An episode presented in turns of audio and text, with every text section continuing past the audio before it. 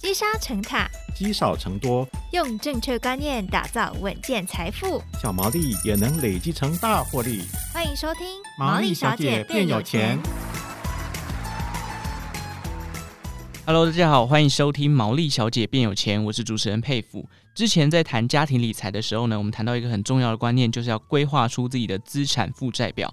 那家庭资产到底要怎么配呢？要怎么把一家人的钱越滚越多？选的这个搭配的工具，可以选择哪一些有进可攻、退可守的功能？究竟家庭资产要如何整顿，才能让一家人过上既幸福又充满安全感的日子呢？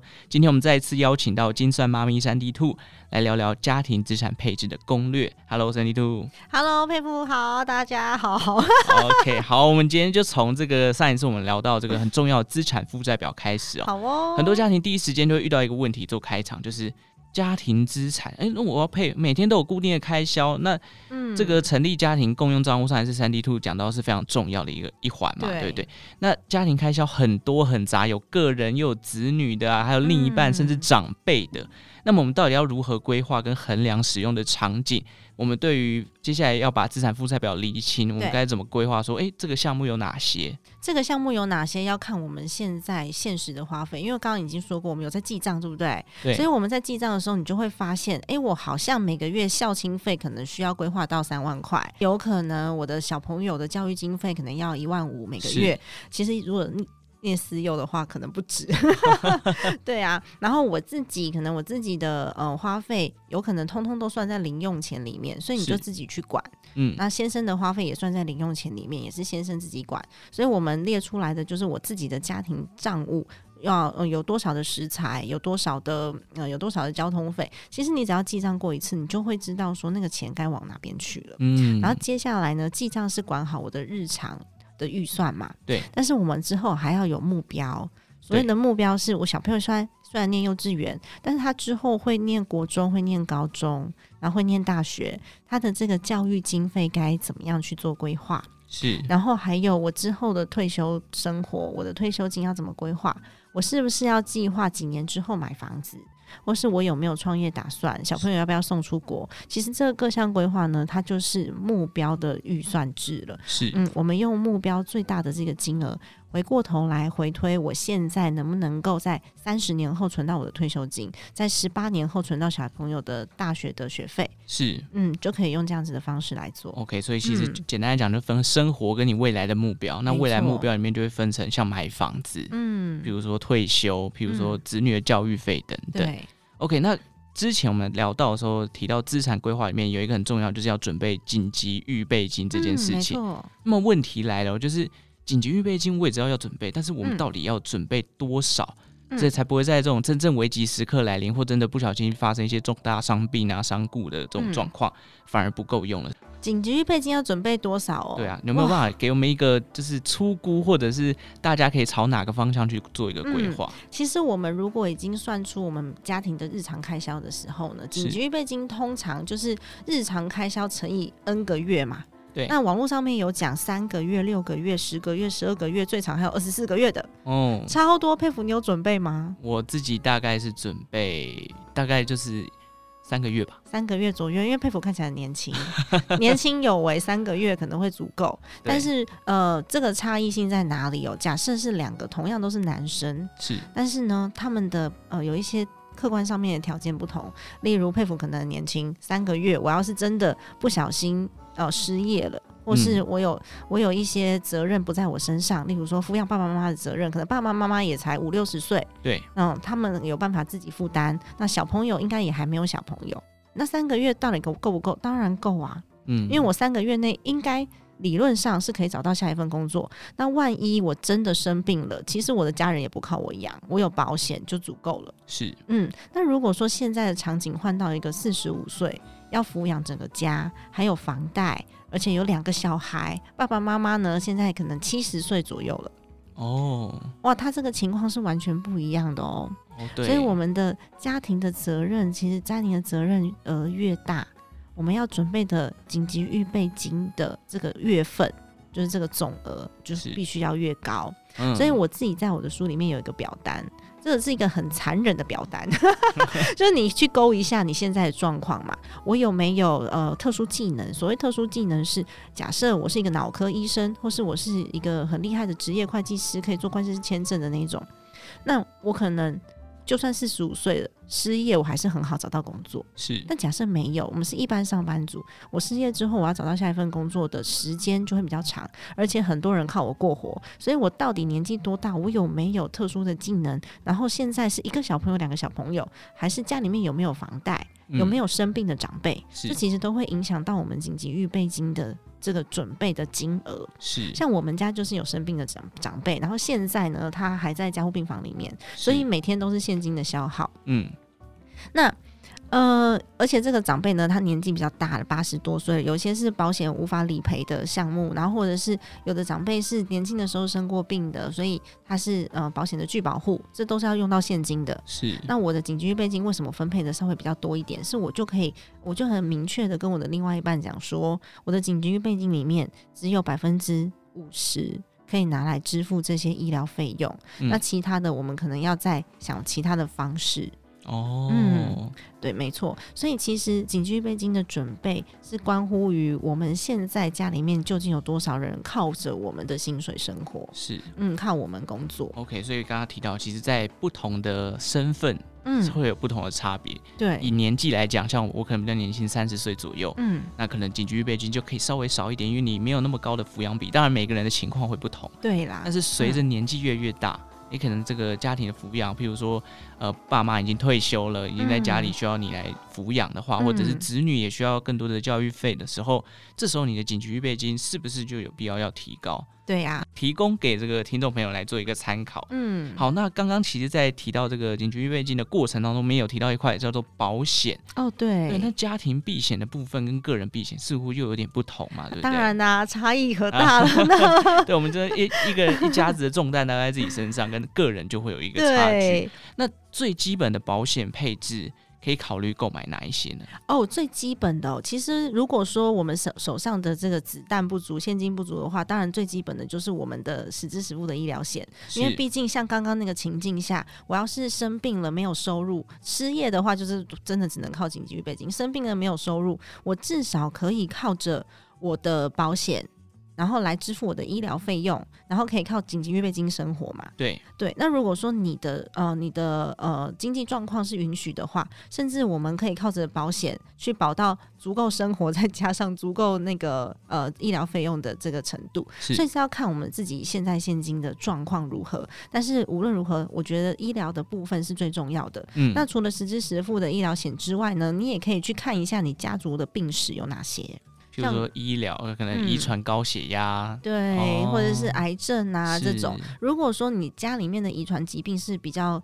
呃，明显的这几个项目的话，那我们当然就是朝这几个项目先去做保障。那当然我没有办法，我没有办法预估说我到底会生什么病嘛，所以我只能够以我家里面现在目前的预算下去做规划。嗯嗯，那如果说预算稍微比较充足的时候，我们就可以再做个更全面一点了。哦，嗯、所以其实也要看不同的家庭的状况。对，但其实最基本我们可以从实支实付的医疗险开始，嗯、避免自己真的哎生病的时候失业，就得靠这个紧急预备金来生活。然后像我自己有孩子，所以我自己就会加强失能险跟寿险的部分哦。因为小朋友现在才三岁半，对。那如果说我万一真的不在了，或是我无法赚钱了，在在医院里面生病了，那这时候小朋友他要怎么样可以活到他十八岁可以独立？是。所以就是十八岁减掉他现在的年纪三岁，那、嗯、中间他需要的生活费跟教育经费，我们大致上可以算出来。还有我的呃。公公婆婆、爸爸妈妈，对，他也是依靠着我们来过生活的。是，那他们活到九十岁，应该差不多嘛？对，差不多九十几。那他们的这段时间的生活费需要多少钱？那有的人会算一算之后发现 很可怕，还有房贷。对对，因为我们如果说不在了，没有人赚钱，没有现金流，那房贷呢？到还完，或者是到小孩小孩十八岁，房贷交给小孩的的继续还，反正他也是要租房，对不对？对啊，交给小孩继续还的时候，那需要多少钱？那这个金额算出来之后，真的有的时候会倒吸一口气，啊、呃，怎么那么多钱？怎么怎么办？对，然后我们不要忘记了，我们不是孤苦无依的一个人，哦、我们还有另一半，我们还有另外一半，所以你可以除以二，或者是另外一半如果经济能力比较好的话，你可以只支付百分之三十，那这它就是你的寿险额度。是，嗯，所以其实还有兄弟姐妹，像父母亲有可能三个兄弟姐妹三分之一的，你就可以稍微去计算一下。那随着孩子的年纪变大，比如说我的孩子可能已经十八岁了，我也许寿险的额度就可以降低了，因为那时候呢，保险也会越来越贵。对，那我们就可以把寿险额度稍微降低一点，因为孩子已经有自力更生的能力了。那希望可以把这些保费留下来做什么？留下来做我们真的老年之后的医疗费用。哦，嗯，就是转换它可能比较可能会用到的场景。没错，因为像有的保险，嗯，只能保到八十三，然后最多可能九十，听说有到一百零五岁的终身险的，但是它的那个保费非常的贵。是，那我就会比较不建议说我们用这么高额的保费，然后去负担就是往后一点点的医疗费。嗯，对啊，那反而我会比较鼓励大家这笔钱就把它节省下来。那我们在年老的时候，比如说八十六岁之后不能够再出险了，保险不理赔了，这时候生病了还要不要用药？还是要啊！嗯、我怎么可能八十七岁说不用治疗？对啊，因为保险不理赔。对，所以我们会把它这个费用呢转移到我们后续的医疗上面去。是 OK，、嗯、所以其实可以看到，就是保险这件事情会随着你的年纪而有变化。对，所以不是哎一套用到底，好像没有这么简单哦。真的，跟着你的年纪上面就会有一些差异了。对呀、啊。好，那刚刚提到哎，可以除以二。那如果今天是单亲家庭该怎么办？就是只有可能。爸爸或者有妈妈在赚钱，单亲家庭他的确是负担会比较大，所以我们得好好考虑一下。就是如果说你真的发生意外的时候，你另外一半到底有没有能力？如果他完全没有能力的话，你是全部都是得自己负担的。对。但是如果说他是有能力的话，我觉得不要让另外一半在我们离开之后失去生活下去的动力。哦。嗯，所以还是得跟他讲说，你看这个金额这么高，那我们是不是？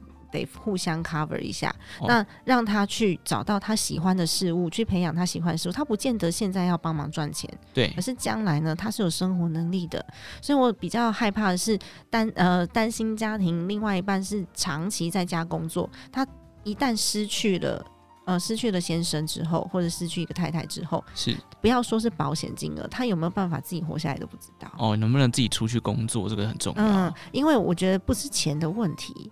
是他如果没有工作，然后又没有了依靠，这时候心理状态会很糟糕。哦，嗯、对对对，所以我们还是要这么讲，对，不能完全依靠另一半，还是要有自力更生的一个能力。嗯、但如果说你的你的经济能力是许可你多买一些保险的话，那其实也无所谓。或者是我们不许，如果说你的你的经济能力是，嗯、呃，像有一些有一些企业家，也许他根本就不需要依靠寿险。对，我们在另外的投资项目里面就已经有足够可以让我的一家子过活的钱了。哦，他就可能根本也不需要用到寿险，但这个算少数了。对对对，还是有这样子的机会。对，就是看我是我现在是主动收入多，然后我把它把它做成被动收入，我的另外一半可以靠这个被动收入过活。还是说我真的要依靠保险金？哦，因为保险毕竟是我们寿险啦，毕竟是我们人不在之后才会用到的。对。但是我如果把它累积在比如说房地产或是其他的项目上面，那是我们不管人活着还是死了都可以用到的。对，OK。所以我们可以看到，其实保险真的。我觉得保险的学问很大哎、欸，嗯、像刚刚 Sandy 这样讲，你看从不同的情境，从年纪，然后到每个家庭的状况，对，然后再到哎单亲家庭、双薪家庭，可能的分配上面都会有不同。是啊、嗯，好，那我们讲到了这个家庭资产的规划，讲到保险，嗯、那最重要的就是我们这个投资理财，嗯，怎么样把钱滚大这件事情，在投资标的上，我们适合这种，我们以这种小家庭为主，好了。嗯这种家庭资产配置上面，Sandy2 会建议可以把配置的这个金额放在哪些投资工具上面，会比较稳健一点呢？嗯，我的投资超无聊的，所以我的频道也非常少讲到投资。是，主要原因是因为小资家庭通常我们的可使用的金额并不是很高，对，所以如果我花同样的时间去研究投资标的。我倒不如花同样的时间去创造我的主动收入。哦，对，所以其实我比较鼓励那个小资家庭，我们主动收入还是很重要。所以投资工具你可以研究个几样，然后不要让你的资金在通膨当中缩水了，它可以帮你至少钱滚钱个一阵子。那我们主动收入收进来。我就可以去放大我的投资金额，所以我使用的工具就嗯就蛮无聊的啊。可以可以提供一下吗？让大家参考一下，怎么样无聊法？也要看是短中长期的规划啦。如果说真的很短期，比如说呃。六个月后就要缴掉的保险费，嗯、我可能就放在数位活存里面，就至少个一趴到两趴左右。对，反正就已经要缴掉了。那保险费哦，你不要看说那个活存利率才一趴多两趴，对，你十几万放在那边 也是一笔钱哦，对，也是有个几千块可以拿来吃大餐，好吗？可以拿来买甜点不心痛。对，那这是比较很短期、很短期的。那中长期的呢，我就会看它的配置，比如说中期的，我可能会配置的比较安全一些。些就是它的股债比可能是可能是比较呃债债券可能是比较高的，的对，因为它很快就得要使用到，例如说五年之后小朋友的教育经费等等的。嗯、那比较长期的呢，我就会长期的我就会配置，比如说呃美股哦，嗯，比如说美股 ETF 之类的，然后把它放在那边。但是你会觉得说这种配置是不是超无聊？嗯、而且我自己还是有一些公司债的部分，对我也会配置在中中短。那短中期公司债的部分是，但是美股 ETF 那很无聊的一个事情啊，就是你也不用管它，它就会自己长大。嗯，我儿子的现在的教育经费跟跟那个跟我们的退休金，其实大致上都是用这样子的方式去管理的，只是我不是全部配在里面。哦，嗯，还有其他的现金的部位。那还有另外一个，我觉得投资上面很重要的小水库，这个小水库呢，它是拿来作为。嗯，你自己想要有一点点投机的的时候使用的哦。我们所谓的投资是中长期的，叫做投资，对，所以它是很稳健的在成长的。但是它需要时间，它需要时间，它需要复利，因为这些账户我们没有办法承受它太大的损失，是退休金没有办法损失，嗯、教育经费也不行，对然后每一项都不行。那可以可以冒这些风险的呢？我比较像是呃呃，算是。投机的这个部位，我不喜欢用投机两个字，但是呢，只要是我们在短期希望可以获利的，通常风险都稍微比较高一些，是。它就会在投机的部位。我不管是要买什么，嗯、呃，那叫什么，比特币啦，虚拟货币啦，或者是我想要我想要炒一波这个短线啊，对，它都可以用这里面的资金。那记得获利之后要了结。哦，获利了结之后再把它丢回长期账户里面，而且投机不太能贪心哦。嗯对，如果今天譬如说，哎，看到这个，哎，已经涨十趴，哦，我想要拼二十趴，结果它又回跌，反而会赔钱。然后有些是，哎，我我投过这个标的，它赚钱的，我再多投一点，就越投越多，它一次爆掉，哦，还是会有这样子的状况嘛。所以当我们已经研究看好了以后，我就是把它投资的部分获利，就把它投进长期的单单位里面，这些目标里面，你可以提早去完成教育基金啊，提早去完成创业基金啊，嗯、至少你知道说。这些钱是你赔得起的。哦，嗯，我觉得这个还蛮重要，尤其是家庭里面更是重要，因为刚刚我们已经不断的提提到那个风险规避，其实它也是风险规避的一环，是，嗯，然后不要不要道听途说，哦，不要听名牌就对了，真的，哎、欸，我自己有听过名牌，是，嗯，一定有这样子的过程啊，所以到最后你都什么都玩过了，知道你玩这个。呃，你你适合哪一个项目，然后我们才去投入嘛？哦、不是全部都要研究的。就像刚刚讲的，小资家庭花那么多时间去研究研究这些投资工具，你倒不如真的出去赚钱，对，速度快很多，而且很稳定嘛。就是你真的赚钱，是真的拿得到钱，对，真的拿得到钱。然后我们长期投资都有在我们的目标上面，不要小看这些，就是呃四趴五趴这个威力。对对对，很恐怖哎、欸！像我儿子的账户，他我本来想要帮他存到七岁，但是因为一九年到二零年这这几年真的太厉害了，所以他的账户其实已经快要大概五岁就可以达标了。哇，那提早的，提早哎、欸，这比比我的规划还要再早一些些。所以对，嗯、我们可以听到这种家庭理财里面，其实像等于说你自己就会分成投机跟投资，哎、嗯，短中长期都要控制好。那你投机的金额可能不要哎，用这个怎么样？从头里面越赚越多，然后就贪心想要去拿更多的金额来投，其实要分好，把持得住。对，我觉得这也是提供给很多家庭理财要去思考，嗯、不要哎，今天好像拼一笔赚了一百万，结果就觉得哦，这个好好赚，然后就把越多的本金投进去，对啊，就把你长期的这个风险全部也赔进去、嗯。而且不要说人家说什么东西好赚你就去投，例如说房地产，然后哎，揪团买这边的房子有没有、哦？你要知道你现在投资的东西，你要的目的是什么？你的现金状况允不允许？是。像我们有些人是他想要赚价差的，他可能去投了一个哦很呃预呃预售屋，甚至是呃那个叫什么从化区的房子，那他我就很很难拿来出租啊，因为从化区通常办公室也还没进驻嘛、哦，那人流还没进来嘛，是，然后空屋率又高，但是你看好那一区，你就得放，就是要时间，就是要时间、嗯，所以如果说你期待他给你现金流的话。你这笔钱是你急着要用的话，绝对不能这样操作。是。那买房子也有，是我可能买在这一区，它可能都房子都老了，然后也没有什么增值空间了。不过呢，这一区很多工作人口，所以它可以拿来出租。嗯。那它就会是我的现金流，你就可以知道说，我可以从这边大约多少时间可以到可以获利。嗯。嗯可以发现，从短中长期，你看投资的工具上面都可以选，像。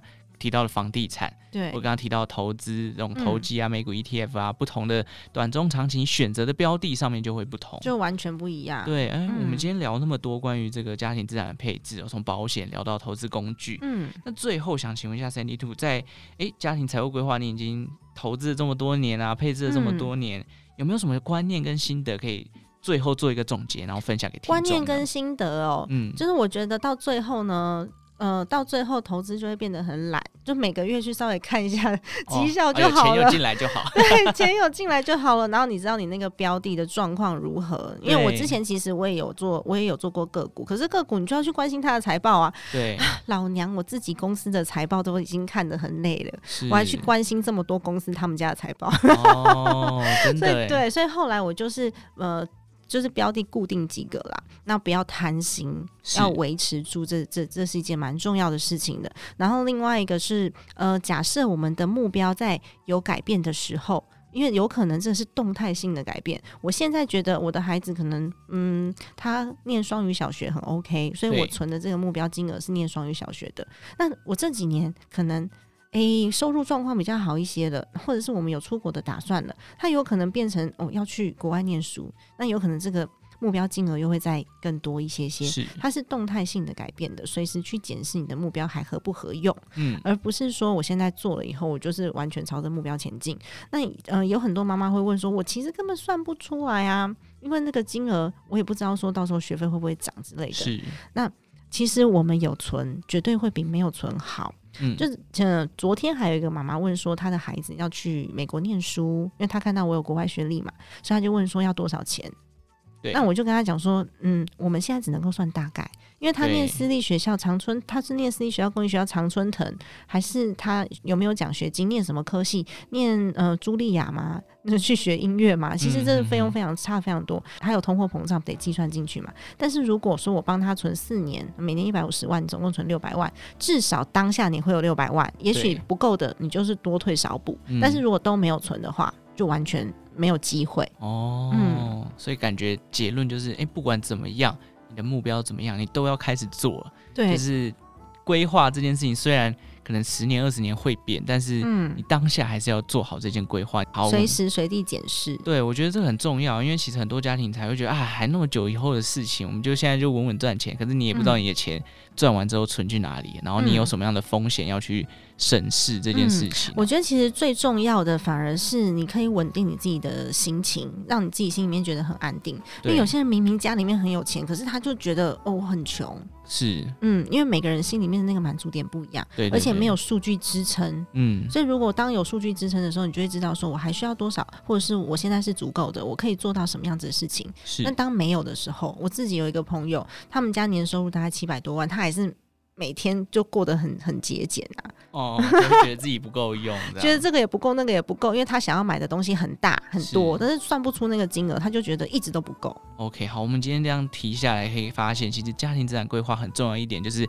让你知道你到底钱够不够用这件事情。对，对然后你可以了解到你的风险在哪里，你的投资工具要用哪些，然后运用不同的目标来去让家庭可以更稳健，嗯、然后过上更安稳、更幸福的生活。是的。好，我们今天感谢这个 Sandy Two 带来的分享。如果大家想知道更多关于家庭理财啊、资产配置的这个内容的话，也欢迎到各大 Podcast 去搜寻这个“金算妈咪的家计部”。